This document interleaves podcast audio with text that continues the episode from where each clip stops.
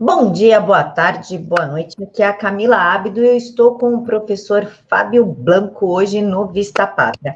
O professor Fábio ele é escritor, filósofo, dono do Núcleo de Ensino e Cultura em Santos e ele dá aula de oratória, escrita, fortalecimento da vontade e Chesterton. Professor, muito obrigada por aceitar falar com o Vista Pátria. Eu que agradeço, Camila. É um prazer conversar com você. Professor, o que, que é fortalecimento da vontade? O que seria isso? Bom, a gente primeiro precisa saber o que é a vontade, né? Normalmente a gente confunde vontade com desejo e coisas do tipo. Tecnicamente, a gente fala que vontade são é, aquelas coisas que nós sabemos que nós devemos fazer e nós nos determinamos a fazer. Isso é vontade. Então, fortalecimento da vontade é fortalecer essas determinações. Na verdade, quando é, eu fiz o curso, né, o curso Educação da Vontade, ele foi baseado naquele livro do Júlio Paiô, que na época não tinha sequer uma versão aqui no Brasil, agora saiu uma versão em português, mas na época não tinha. Eu conheci o livro do Paiô por um livro em espanhol da década de 40 que eu consegui num sebo do Rio Grande do Sul, né? Essas maravilhas da, da internet que faz a gente encontrar certas coisas. E quando eu, eu encontrei esse livro do pai, eu fiquei apaixonado, que ele fala sobre a educação da vontade, que nada mais é do que o fortalecimento da vontade. Ou seja, você fortalecer essa determinação pelo que você se dispõe a fazer. E normalmente aquilo que nós nos dispomos a fazer é aquilo que nós sabemos que é melhor. Claro, a pessoa pode se enganar quanto ao que é melhor? Pode. Mas nós não queremos nunca o pior para nós mesmos, né? É, então, por exemplo, eu, dec eu, eu, eu decido que eu vou é, ler é, 10 livros por mês. Então, essa é a minha. Eu tenho essa vontade, essa vontade por fazer algo bom para mim, né? Que é ler 10 livros por mês. Então, eu tenho essa vontade. Então, fortalecer a vontade é fortalecer essa determinação e conseguir se manter nesse caminho até o cumprimento dela. Professor, o senhor é professor, lida com diversas pessoas, com diversas educações, enfim. Como que é lidar com a má educação, eu não estou falando de educação de, de modos, e sim intelectual, com a falta de educação no Brasil, como é que está sendo essa experiência? É um desafio, é um desafio que em algum momento é, aborrece e entristece, porque não precisava ser assim. Mas, por outro lado, é, é um estímulo também, viu, Camila? Porque às vezes a gente se fecha numa torre de marfim de estudos e leituras e de alta cultura e essas coisas, e nós perdemos uma, a conexão com a realidade com as pessoas reais, que às vezes estão num nível de, de instrução, de educação, assim, muito abaixo até do que a gente pode imaginar. Eu percebo isso muito claramente, principalmente nos meus cursos de, de oratória, né? Porque o curso de oratória ele lida muito com pensamento, com organização do pensamento, com é, estruturação do pensamento. E aí a gente percebe como as pessoas elas não aprenderam a pensar, não aprenderam a, a trabalhar as ideias e às vezes é, coisas simples elas não conseguem fazer. Aí eu como professor eu tenho duas opções. Eu simplesmente falo, ah, te virem aí, não quero nem saber quem mandou não estudar, ou então eu assumo a, a, a minha função e tento trazê-los o mais próximo possível de um nível aceitável. Isso é um desafio. É triste por um lado, é, mas por outro, me dá vontade de ajudar essas pessoas. E o legal é você ver pessoas que conseguem, conseguem é, vencer essas, essas dificuldades da má instrução. Mas é, mas é triste, Camila. Às vezes a situação é desesperadora. Professor, o senhor falou do curso de oratória, que seria a minha pergunta, um pouquinho mais para baixo, mas eu já vou emendar aqui. Tá. Curso de oratória seria algo estilo os discursos de Churchill? Para aprender a, a personalizar e discursar? O que seria um curso de oratória? Bom, normalmente, as pessoas, quando ensinam oratória, elas estão mais preocupadas com a postura do orador, né? Como se apresentar, como mexer os braços, como mexer as pernas. E quando eu comecei a dar aula de oratória, há mais ou menos 10, 10 anos atrás, mais ou menos, eu fui nessa, eu comecei nessa linha, porque eu estava é, inspirado nos livros que eu havia lido.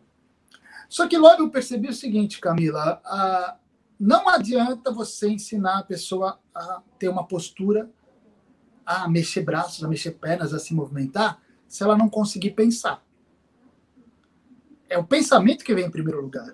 A pessoa precisa organizar as ideias, ela precisa saber colocar em ordem essas ideias para poder expressá-las. Então, quando eu falo em curso de oratória, eu falo dessa formação que vem, vai desde o ensino do pensamento, ensinar a pessoa a organizar e estruturar as ideias, até a apresentação, até a expressão dessas ideias. É, é mais ou menos você pegar a, a, a ideia do quintiliano, né? O quintiliano tem aquele livro Instituições Oratórias. Uma pessoa desavisada compra o livro achando assim, nossa, vou aprender oratória por um clássico da oratória. E aí ele se depara essa pessoa se depara com um livro que começa pela instrução da criança. Ele começa a falar da educação da criança, do que ela deve aprender, até de moral, de, de, de da forma como a criança deve assimilar conhecimento, do, até chegar lá na frente para falar de oratória, de expressão, de gramática, essas coisas. Então, veja, oratória nessa perspectiva é algo muito mais amplo, muito mais amplo. Claro que nós estamos na era da especialização. Então, quando as pessoas falam em oratória, elas pensam só naquele momento da apresentação. Só que você não ensina ninguém a se apresentar num palco, a, a se apresentar diante de uma plateia, de um público, se ela não souber pensar. O mais importante é o pensamento. Inclusive, é, existe uma, um mito, né? Tem, tem um estudo, alguns estudos do de um psicólogo chamado Albert Mehrabian, né? E talvez você já tenha ouvido falar isso, Camila. É, na faculdade de jornalismo, quando eu fiz faculdade de jornalismo, fiz dois anos de jornalismo. A professora ensinou isso enchendo a boca. Ela falou assim: olha, vocês não têm que se preocupar muito com o conteúdo do, do que vocês falam, sabe por quê? Porque na comunicação, 55% vem da expressão corporal, 38% vem da voz, da forma como você fala, e só 7% do conteúdo. E ela falou aquilo com ar de certeza, né? Que todo mundo ficou olhando. Eu achei estranho, na época eu tinha 18 anos, achei estranho, mas que instrumentos intelectuais eu tinha para discutir aquilo? E acabei aceitando. Só que quando eu comecei a estudar o assunto, eu, eu falei, pô, tem alguma coisa estranha nisso aí. E aí, quando você vai estudar o Albert Mehrabian, você percebe que nas experiências dele, realmente ele chegou a esse resultado. Mas não para qualquer tipo de comunicação. O Mehrabian estava falando de quando nós estamos expressando emoções, ou quando as pessoas estão lendo as emoções em nós. Nesse caso, realmente, o que nós falamos tem pouca importância. Se você quer saber se a pessoa está triste, chateada com você, você não vai ficar prestando atenção no que ela fala, mas na forma como ela fala, no jeito dela, né? É, então a pessoa, a esposa está chateada com o marido, o marido pergunta para ela assim: Ô oh, querida, tá tudo bem? Você está chateada? Ela fala: Não, não estou. Pô, se ela, o que ela falou não tem valor nenhum aí. O que vale aí é a forma como ela falou, a forma como ela disse. Mas é um caso muito específico. E as pessoas pegaram essa, essa experiência específica e ampliaram para toda a comunicação. Quando eu fiz pós-graduação em, em retórica e oratória, me ensinaram a mesma coisa. Eu falei, gente, vocês não aprenderam aí de ser um mito. Na comunicação, o mais importante é a fala, é o que você diz, é o conteúdo. Por isso, voltando, oratória é, antes de tudo, aprender a discursar. Discurso é o, é, né, o caminho de uma ideia, é o transcurso, o percurso de uma ideia. Então, você aprende a organizar as ideias, a expressá-las de uma maneira coerente, clara, para que as pessoas entendam. E aí, em volta disso, você tem os elementos auxiliares, que são movimentos dos braços, pernas, jeito e tudo isso aí. Ficou claro? Acho que deu para entender. Deu, deu sim. Inclusive, o senhor acabou de falar em organização do pensamento. A pessoa organiza o pensamento para conseguir construir o discurso. E para isso é preciso ter um certo nível de inteligência e conhecimento. Sim. Só que o QI do brasileiro diminuiu nos últimos anos. Como que é possível a inteligência diminuir? E dá para reverter essa situação? Uh, são duas coisas uh, separadas. Uh, eu, eu não consigo analisar se dá para reverter de maneira global, né, universal. aí é, é, um trabalho que, que demanda outros, outras habilidades. Né? Eu acho que o trabalho, por exemplo, do, do professor Olavo de Carvalho mostrou que é possível reverter de alguma maneira, estimular as pessoas ao conhecimento. Mas eu não vou entrar nesse mérito porque acho que não, não cabe a mim. Mas falando individualmente, tem duas coisas. Uma é a pessoa conseguir expressar aquilo que ela deseja expressar. Ela pode aprender isso mesmo tendo um nível de instrução baixo? De alguma maneira, sim. Ela precisa aprender a trabalhar as ideias principalmente causas e consequências, que é algo que nós fazemos no dia a dia, ela precisa aprender a visualizar isso. A partir do momento que ela aprende a visualizar isso, ela deve trabalhar com aquilo que ela conhece, tá? É, o grande problema das pessoas é tentar falar aquilo que não sabe e de uma maneira que não está acostumada. Se ela trabalhar dentro da realidade dela, eu já tive alunos, Camila, assim, muito simples, que, por exemplo, às vezes eram auxiliar de, de, de servente, é, trabalha com maquinário, tá? gente muito simples de instrução, mas que entenderam que eles deveriam falar sobre aquilo que eles conheciam. E, de alguma maneira, é, eles evoluíam, né? Eles melhoravam, o que já é um ganho, tá? Agora, é, existe um problema maior, né? Que é a falta de instrução mesmo, a falta de imaginário, a falta de conhecimento. Aí eu só vejo um jeito, é cada pessoa tomar uma decisão eu não vejo outra maneira. É a pessoa decidir, olha, eu quero mudar isso. Eu vou começar a me, a me instruir, a buscar conhecimento. Eu, eu penso assim, se eu consigo e me considero uma pessoa bem burrinha, acho que qualquer pessoa consegue. Basta ela querer. E aí a gente volta para a questão da vontade lá do começo da nossa conversa. Se você define, eu quero fazer isso, você vai fazer gradualmente, passo a passo, dentro de uma realidade, mas é possível. Acho que qualquer pessoa com uh, a cognição sem estar avariada, ela tem condições de melhorar. Então, não existe essa desculpa né, da, das pessoas. Ah, eu não, é, eu não tive uma instrução boa na escola. Ah, a, o país não me dá condições. Meu, você não precisa de nada. Você só precisa sentar e ler. Você só precisa querer. Não precisa mais que isso. É, isso é uma desculpa é, que nunca, nunca, nunca me cabe. Quando a pessoa vem para mim e fala que ah, não posso ler, não tenho tempo. Não tem tempo. Todo mundo tem tempo para ler, todo mundo tem tempo para fazer isso. Então, assim, eu acho, eu sempre olho, eu gosto de olhar essas coisas no nível individual.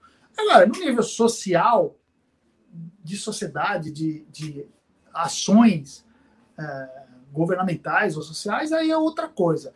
Eu acredito que há condições, mas eu não, não estou muito capacitado para analisar isso aí, não. Professor, de quem que é a culpa da degradação do ensino brasileiro e da, do baixo QI? Marxismo. Eu não tenho nenhuma dúvida. Olha, Camila, eu não tenho nenhuma dúvida disso. Nenhuma. Marxismo, vai, eu posso falar marxismo de maneira sintética, mas é sim o marxismo. E vou lhe falar por quê. As pessoas, às vezes, menosprezam a cultura marxista. A cultura marxista, é, eu, eu chego a dizer que talvez seja o maior empreendimento cultural da história da humanidade, no sentido, no sentido de que é um empreendimento. É algo criado para ser o que é. O marxismo cumpre aquilo a que se determinou desde o princípio. E se você olhar toda a classe intelectual ou intelectualoide, né? todo o, o, ambiente universitário, cultural brasileiro, ele nada mais é do que a tentativa de racionalizar os princípios marxistas. Tudo, Camila, tudo. Isso não só no Brasil, tá? É no mundo inteiro. O mundo inteiro caiu da inteligência, não é só no Brasil. O Brasil é, é, é, é pior por, por, por, questões estruturais, mas culturalmente o mundo todo caiu. Por quê? Porque o marxismo dominou. Dominou mesmo como cultura. Então você vai fazer qualquer estudo, por exemplo, você acha que é, a assimilação e o louvor que se dá à teoria da evolução é por causa da teoria da evolução? Não é. É porque lá atrás, desde o princípio, o marxismo, os primeiros teóricos marxistas e o próprio Marx exaltaram Darwin e a sua teoria, porque a teoria cabia bem para o entendimento deles. Então é por isso que eles exaltam. Então eles passam o tempo todo é, justificando a teoria da evolução, por quê? Porque, assim, é, é, é, praticamente como uma religião, né? Está lá nos nossos fundamentos de fé. Nós temos que ficar justificando isso até o final. Você pode pegar milhares de exemplos. Se você entrar numa área que eu estou mais acostumado, por exemplo, a, análise do discurso. A análise do discurso ela é toda baseada nos princípios marxistas. O, o, o pessoal da análise do discurso, gente como Pechet, como Foucault, eles vão é, você fala alguma coisa, faz um discurso, escreve alguma coisa, eles não vão analisar você. Eles não vão, aliás, eles não vão analisar o que você escreveu, seus argumentos, sua lógica. Eles vão analisar quem você é como reflexo de uma ideologia. E isso é dito claramente, não é velado, é claramente. Por quê? Porque lá nos princípios marxistas era assim. Então, toda a intelectualidade, toda a cultura hoje ela é um reforço dos fundamentos marxistas. Só que esses fundamentos marxistas eles são caducos, eles são é, parciais, eles contêm algum, alguma ideia de verdade, por exemplo, como o materialismo marxista. Ele contém parte de verdade, mas a essência é falha. Só que eles assumem isso como absoluto, né? Isso se espalha. Então, o que nós temos hoje na cultura é o reflexo disso. E quanto mais o marxismo se mantém, mais vai degradar a cultura, mais vai cair, mais vai cair. A única chance de reverter isso é impondo em, é, uma outra cultura entrando, substituindo essa cultura que hoje prevalece, que é a cultura marxista. Né? é necessário que uma outra cultura tome lugar.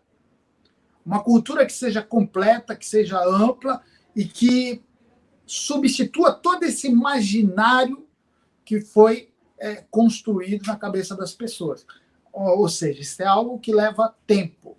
O erro, muitas vezes, das pessoas, e aí eu, é, é uma autocrítica que eu faço até ao pessoal da direita anticomunista, é que eles só querem destruir o marxismo. Você não destrói esse tipo de coisa, você tem que substituir, você tem que apresentar algo melhor e algo completo. Não adianta ficar só atacando a economia marxista, que aliás é a parte mais é, que está mais sem, sem moral do marxismo é, é, a parte da economia. Vê que eles não estão nem aí para isso. A economia já foi desmoralizada há muito tempo. O que tem que ser substituído por algo superior e mais amplo é principalmente a parte cultural, que é o que domina ainda hoje na cabeça das pessoas. Professor, nós temos Paulo Freire como patrono da educação e um dos maiores responsáveis por ter tornado os nossos jovens, aí hoje adultos, em bando de zumbi, e isso se perpetua. Por como é que Paulo Freire conseguiu ganhar tanta notoriedade e espaço, sendo que nos anos 30, 40, 50, o ensino era outro, a cultura era outra. Como é que ele conseguiu entrar na camada da sociedade? Primeiro, Paulo Freire ser patrono da educação, da educação brasileira é muito merecido. Tá? Ele, ele, ele deve ficar com esse título mesmo, porque combina os resultados com a pessoa e com o trabalho dele. Ele se tornou o que se tornou por tudo isso que eu acabei de falar. Se você ler Paulo Freire, o que é?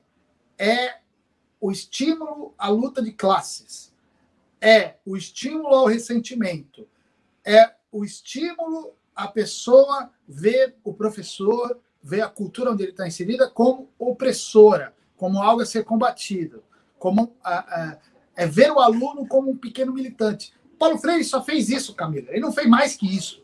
Ele não fez mais que isso. Todo o resto é perfumaria. O, ao centro da obra de Paulo Freire é mostrar que é necessário fazer uma revolução e usar a, os alunos como militantes dessa revolução. Então, volta aquilo que eu falei. As ideias de Paulo Freire racionalizam, justificam, corroboram os fundamentos marxistas e por isso são aceitos. É uma cultura, uma cultura religiosa. Marxismo é uma cultura religiosa. É, às vezes a gente vê isso nas próprias religiões, né? É, às vezes as religiões, nós vemos as manifestações religiosas de ponta, que eu falo de ponta é no povo, na parte menos instruída. O que, que, que, que acontece nesse, nessa manifestação? Muitas vezes as pessoas estão é, justificando aquilo até que elas acham que é cristianismo, aquilo que elas acham que é islamismo, né? Então você tem a, a, a religião original ali, o fundamento é, teórico até da religião, e depois várias manifestações que nem tem muita ligação com o começo, mas continuam servindo para é, justificar aquela manifestação inicial. O marxismo é exatamente a mesma coisa. Você tem aquela Marx, Engels, Lenin, o pessoal que fez ali os, o, as teorias originais, e depois os marxistas começam a trabalhar essas teorias, nunca, nunca negando a origem, mas racionalizando essa origem, justificando essa origem. Então, tudo que for é, para fortalecer a ideia do marxismo, tudo que for para patrocinar o marxismo, acaba sendo bem recebido e disseminado. Paulo Freire fez isso. Paulo Freire não tem valor nenhum. Quando eu falo isso para os professores, é óbvio que eles ficam loucos da vida, porque eles aprenderam a valorizar Paulo Freire. Não sabem nem por quê. A única coisa que eles falam é do. Ah, ele fez um método lá para alfabetizar, nem sabem eles que o método nem funcionou direito. Então, é, eles não sabem que eles são massa de manobra disso aí. Paulo Freire é usado apenas porque fez teorias que eram claramente formas de patrocinar a ideia marxista. Não tem nenhum valor além desse aí, Camila. Professor, nós estamos com o novo governo, nosso ministro Weintraub, ele é conservador, ele é um, está se tornando um mito, na verdade, com as ações e postura dele, eu acho ele incrível. Quais ações, como o senhor, como professor, aconselharia o Weintraub a, a fazer para, como o senhor disse, substituir o marxismo? O que, que ele poderia estar tá fazendo? Bom, é, é, é, eu acho um pouco difícil pensar, né? Porque é, nós estamos falando de ações administrativas e, e é bem complicado. Por exemplo, é, nós temos, por exemplo, o Enem. O Enem é, uma, é, é, é um tipo de, de, de prova que eu acho um, uma afronta, né? Você tratar um país do tamanho continental como o Brasil, todo mundo igual, uma prova para todo mundo, isso não tem função nenhuma. Isso serviu para os governos anteriores é, manipularem até a cabeça dos jovens. Por quê? Uma coisa que as pessoas não percebem do Enem. É, se todo mundo vai fazer uma prova, e essa prova é importante ou crucial para a vida dessas pessoas, a matéria que costuma, os assuntos que costumam cair na prova vão ser aqueles que vão ser tratados nas escolas. Então veja, olha que inteligente. E aí os marxistas, eles são inteligentes nessas coisas, né? Inteligência maligna, mas não deixa de ser inteligência. Eles usam, por meio de uma prova, com uma prova eles conseguem criar uma cultura no Brasil inteiro. Com uma prova eles forçam todos os as escolas privadas e públicas a falarem dos mesmos assuntos, segundo o mesmo viés, porque todas as escolas precisam preparar os alunos para o Enem. Então, eu acho isso aí um absurdo, um negócio dele. Então, veja, o governo ainda continua com o Enem, não sei quais são os planos para o Enem. Eu acho que a melhor coisa que o governo tem a fazer é tentar descentralizar o máximo possível, né? descentralizar o máximo possível, é, dar mais autonomia às escolas privadas, acabar com essa coisa de, de, de, de, currículo obrigatório do MEC, essas coisas. Isso aí não, não pode. Deixa as pessoas, assim, deixa a, a sociedade definir o que ela quer. Deixa a sociedade definir quais são os caminhos, quais, quais são a, a, o que deve ser aprendido, o que não deve. Eu acho que uma coisa que deve ser é, aberta é a questão do homeschooling. apesar que a homeschooling ela tem uma é importantíssima, mas tem uma abrangência né, pequena em termos de quantidade de pessoas que, que praticam, mas liberar, assim, descentralizar, Camila, é o máximo assim que eu consigo vislumbrar. É, é, as questões administrativas eu não consigo analisar, mas descentralizar ao máximo e uh, aí sim, falando de, da esfera pública, porque não dá para fugir, né? Existem escolas públicas. É, é naquelas é, instituições que são de, da administração pública, fazer uma formação verdadeira dos seus professores. Porque é isso que vai fazer diferença. No final das contas, é o professor que vai dar aula. Então, você precisa formar professores é, que, que tenham uma formação literária boa, uma formação técnica inteligente, uma formação sem viés ideológico, esse tipo de coisa. Claro que é um trabalho para né, anos, né? mas tem que começar a ser feito.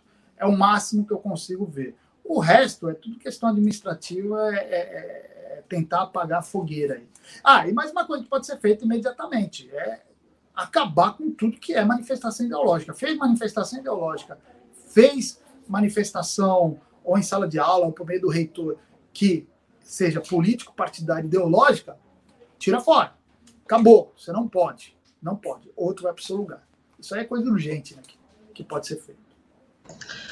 Professor, sobre o seu curso de Chesterton. Por que, que é tão importante dar um curso somente sobre ele? Na verdade, quem foi Chesterton e por que ele é tão importante a ponto de ganhar um curso? Bom, para mim, Chesterton, assim, ele, ele é daqueles autores que, quando eu tive contato, mudaram a minha vida. Pelo seu, primeiro pelo seu talento literário, Chesterton tem uma maneira de escrever que eu não conheço nenhum outro que é igual a ele. Ele tem uma forma de ilustrar, ele gosta de usar muita analogia. É, é um escritor de, de primeira linha e muito original, muito peculiar. Né? É, e quando eu decidi dar o curso dele, foi pelo impacto que o livro Ortodoxia teve na minha vida. A grande questão do Chesterton é mostrar, e veja, ele escreve entre o final do século XIX e começo do século XX. Jornalista, escritor, articulista, debatedor, dizem que era um grande debatedor, inclusive. Mas ele consegue mostrar, no momento em que o mundo está caminhando para é, o que estava em voga ali, teorias socialistas, materialistas, é, é, nitinianas, todas essas coisas estavam em voga. E de repente vem um, um, um, um gordinho como Chesterton, né, que escreve coisas que coloca esse pessoal no chão, mostrando o quanto essas ideias que eles trazem eram parciais, limitadas e não correspondiam à realidade. Chesterton chama todas essas ideias, ele compara com a loucura. Mas não assim, não como xingamento, ele faz uma análise disso. Ele fala o seguinte: todas essas ideias trazem aquela característica do louco, ou seja, são muito racionais, mas racionais fechadas nelas mesmas. É a racionalidade do louco. Por exemplo, o louco ele pode te dar todas as razões lógicas de que ele é o rei da Inglaterra. Só, e você não vai convencê-lo de que ele não é o rei da Inglaterra. Aliás, a racionalidade, o raciocínio dele provavelmente vai ser muito até melhor que o seu, porque o raciocínio do louco é fechado, né? É um suco fechado.